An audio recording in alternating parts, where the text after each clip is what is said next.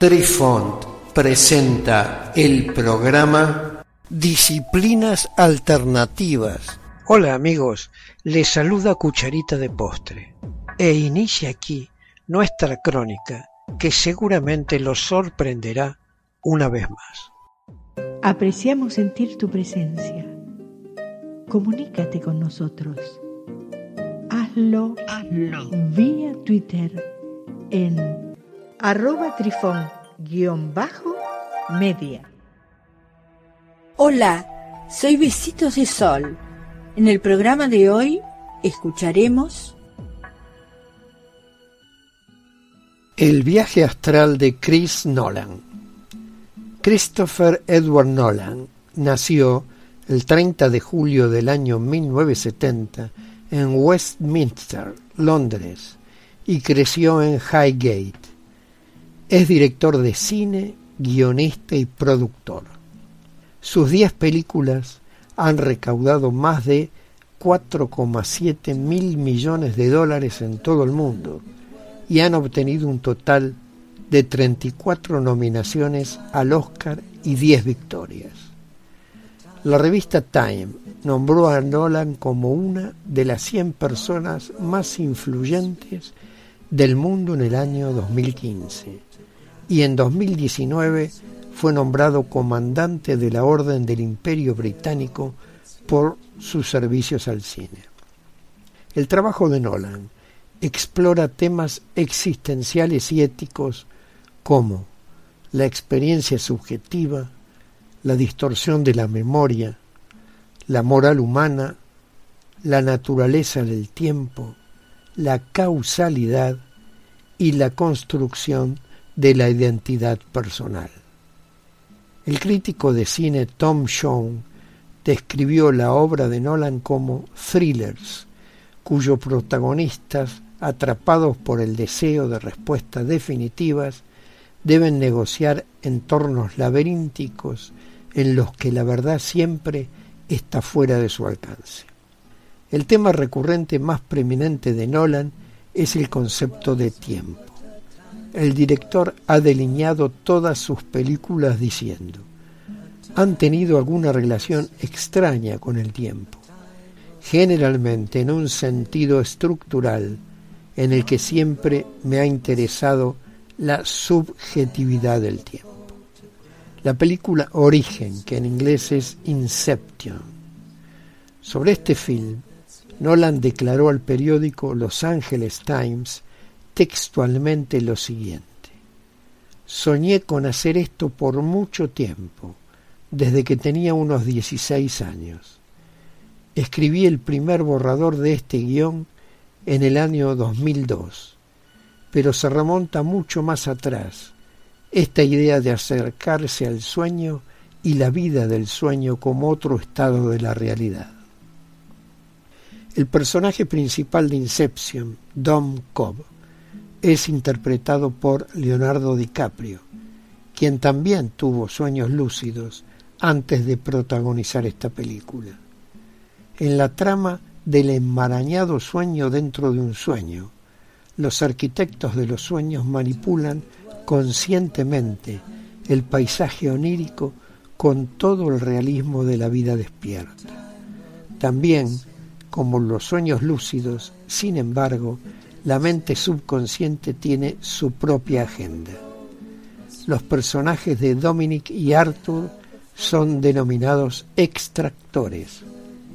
La tarea que realizan es el espionaje corporativo, utilizando tecnología militar experimental para infiltrarse en el subconsciente de sus objetivos y extraer información valiosa a través de un mundo de sueños compartidos.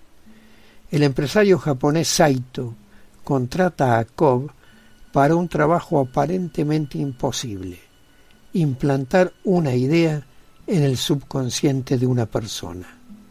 Saito quiere que Cobb pueda convencer al hijo y heredero de Fisher, Robert, para romper el conglomerado energético del competidor enfermo Maurice Fisher.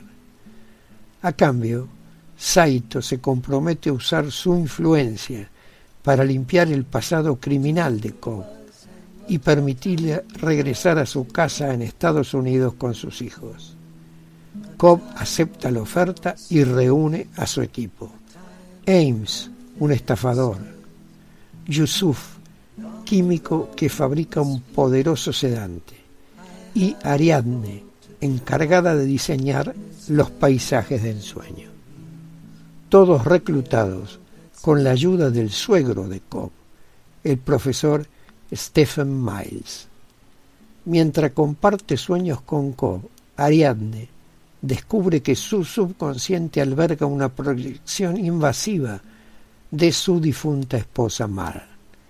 En cada nivel del sueño, la persona que genera el sueño se queda atrás para establecer una técnica llamada la patada. Esto se usará para despertar a los otros miembros del equipo durmientes del nivel más profundo del sueño. La trama se desarrolla con un sinfín de sueños dentro de un primer nivel de sueños y dentro de un segundo y tercer nivel de sueños, de los que detallamos solo el enunciado. Intrusos en varios niveles de sueño, proyecciones desde subconscientes entrenadas para defenderse de los intrusos, poderosos sedantes para estabilizar el sueño multinivel. Saito es herido de muerte y se va a un limbo, un hotel soñado por Arthur, un hospital fortificado en una montaña nevada soñada por Ames, una furgoneta que cae al agua. Ames prepara una patada al manipular el hospital con explosivos, un tótem que los soñadores usan para distinguir los sueños de la realidad, que es una peonza que gira indefinidamente en un sueño y se cae en la realidad. Cobb y Ariadne pasan 50 años en un ensueño. Mal se suicidó y pide a Cobb que la mate para que él haga lo mismo. Ariadne mata la proyección de Mal y despierta a Robert con una patada. Cobb huye de los Estados Unidos. Abandonó a sus hijos al cuidado de su suegro. Cobb permanece en el limbo para buscar a Saito. Cobb encuentra a un Saito anciano en el limbo y le recuerda su acuerdo. Finalmente todos los soñadores se despiertan en el avión y Saito hace la llamada telefónica. Cobb pasa inmigraciones al llegar al aeropuerto de Los Ángeles y el profesor Miles lo acompaña a su casa. Cobb usa el viejo tótem y realiza una verificación para saber si está en el mundo real, pero no verifica su resultado y se une a sus hijos en el mundo real. En resumen, los entendidos califican a este film como el ícono de los sueños lúcidos. Queridos amigos, los esperamos en nuestro próximo encuentro con un nuevo artículo que estamos seguros será de vuestro interés. Un cálido abrazo para todos. Adiós. Apreciamos sentir tu presencia. Comunícate con nosotros. Hazlo, Hazlo. vía Twitter en arroba trifón-media. Este episodio lo encuentras en Anchor, Spotify y en tus plataformas favoritas. Hasta siempre amigos. Besitos de sol y cucharita de postre les dicen gracias por pensar.